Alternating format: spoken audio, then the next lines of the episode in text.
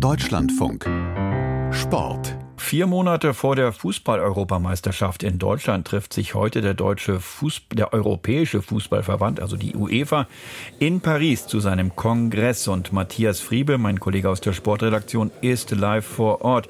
Herr Friebe, wie sehr war denn die, e wie sehr war die EM in Deutschland Thema heute? Eigentlich nur am Rande, muss man sagen. Fast schon unter dem Punkt Verschiedenes gab es einen Bericht des Turnierdirektors, der heißt Martin Kallen, der ist verantwortlich für alle Großevents, die die UEFA so ausrichtet. Und der hat in seinem Bericht kurz darauf hingewiesen, wie erfolgreich das Ganze verlaufen wird, wie viele Fans ähm, schon Tickets gekauft haben, dass sie eigentlich in allen Ticketphasen ausverkauft sind. Natürlich fiel das Wort Nachhaltigkeit. Das soll ja die nachhaltigste Europameisterschaft aller Zeiten werden. Ohne Superlative tut man es ja nicht bei den großen Fußballverbänden. Ähm, alle Fernsehrechte sind schon verkauft. Die Sponsorenpools sind voll. Das alles war Teil eines Berichts, dass es eine ganz tolle Europameisterschaft wird, bis hin zu dem Bericht, dass in 17 geplanten Fanzonen in Deutschland mehr als 10 Millionen Fans erwartet werden. Also hier stehen alle Zeichen auf ein Fußballfest, auf das man sich freut bei der UEFA. Verbunden mit so einem kleinen Augenzwinkern, so nach dem Motto, wenn man es in Deutschland mit dem größten Fußballverband der Welt und so vielen Vereinen und Fußballplätzen nicht ausrichten kann, wo sonst? Ja, also die Vorfreude steigt, auch wenn es noch ein paar Wochen hin ist. Aber heute die meiste Aufmerksamkeit hat ja ein etwas anderes, nämlich es geht um eine Statutenänderung bei der UEFA. Es geht unter anderem um die Möglichkeit, die Amtszeit des UEFA-Präsidenten auszuweiten. Ist das denn schon angenommen worden heute?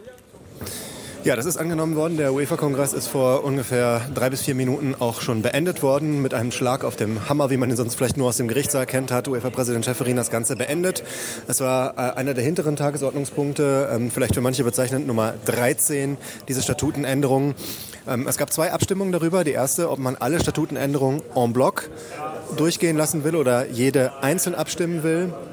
Da gab es zwei Gegenstimmen und eine Enthaltung. Also es wurde dann en bloc abgestimmt.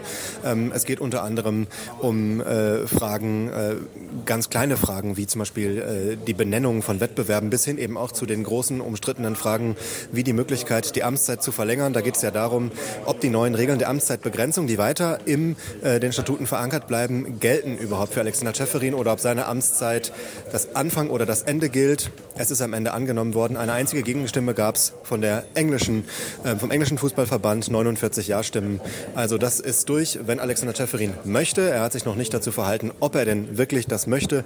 Dann kann er 2027 nochmal für vier Jahre gewählt werden bis 31. Sonst hätte er nach altem Stand der Regularien dann aufhören müssen. Mhm. Nun gibt es ja möglicherweise bald Konkurrenz für die UEFA, nämlich es gibt Bestrebungen, eine sogenannte Super League gegen die UEFA einzuführen. Wie reagiert man denn darauf? Ah, da hat man ja in den letzten Wochen und Monaten immer relativ empfindlich drauf reagiert und äh, das auch versucht abzutun als, ähm, ich will nicht sagen Hirngespinst, aber als etwas, was fernab der Realität ist und nochmal auf die Stärke der UEFA ähm, hingewiesen. Heute hat sich UEFA-Präsident Schäferin in seiner Rede ähm, dargestellt als jemand, wo man vielleicht zweimal hinhören musste, äh, ob das wirklich ein Top-Funktionär eines Fußballverbands sagt, wo ja, wir alle wissen, genauso wichtig wie die elf Menschen, die gegen den Ball treten für eine Mannschaft, ist fast schon, dass man Geld verdienen kann. Und er hat gesagt, es gibt Menschen, die versuchen, alles aus dem System zu pressen, die sagen, der Markt regelt alles, die sagen, wir können auch alles kaufen und das so funktioniert Fußball nicht. Man kann keine Werte kaufen, man kann keine Wettbewerbe kaufen. Ähm, das funktioniert anders und äh, er hat sich dargestellt als jemand, der vor allen Dingen die Werte des Fußballs nach oben stellt und nicht auf den Profit geht. Da werden sicherlich einige sich verwundert die Augen gerieben haben. Das war das Einzige, was es in diese Richtung gab, offiziell heute. Ansonsten viel Folklore will ich es nennen, viel Phrasen. Wir haben als Fußball immer einen Plan B, aber keinen Planeten B, ähm, bis hin zu einer Umarmung von UEFA-Präsident Schäferin und FIFA-Präsident Infantino, der hier auch ist. Da gab es ja in den letzten Monaten immer wieder Reibereien zwischen den großen Verbänden und jetzt hat man gesagt, es gibt eine neue Kommunikation, der Fußball soll nicht leiden, wir verstehen uns gut und haben ein neues Kapitel aufgeschlagen. Also rundrum Friede, Freude, Eierkuchen, das wollte man heute hier präsentieren und vor allem dem europäischen Fußball geht es so gut wie noch nie. Ja, Dankeschön, Matthias Friebe, mit diesen Eindrücken vom Kongress des Europäischen Fußballverbandes UEFA in Paris. Vielen Dank.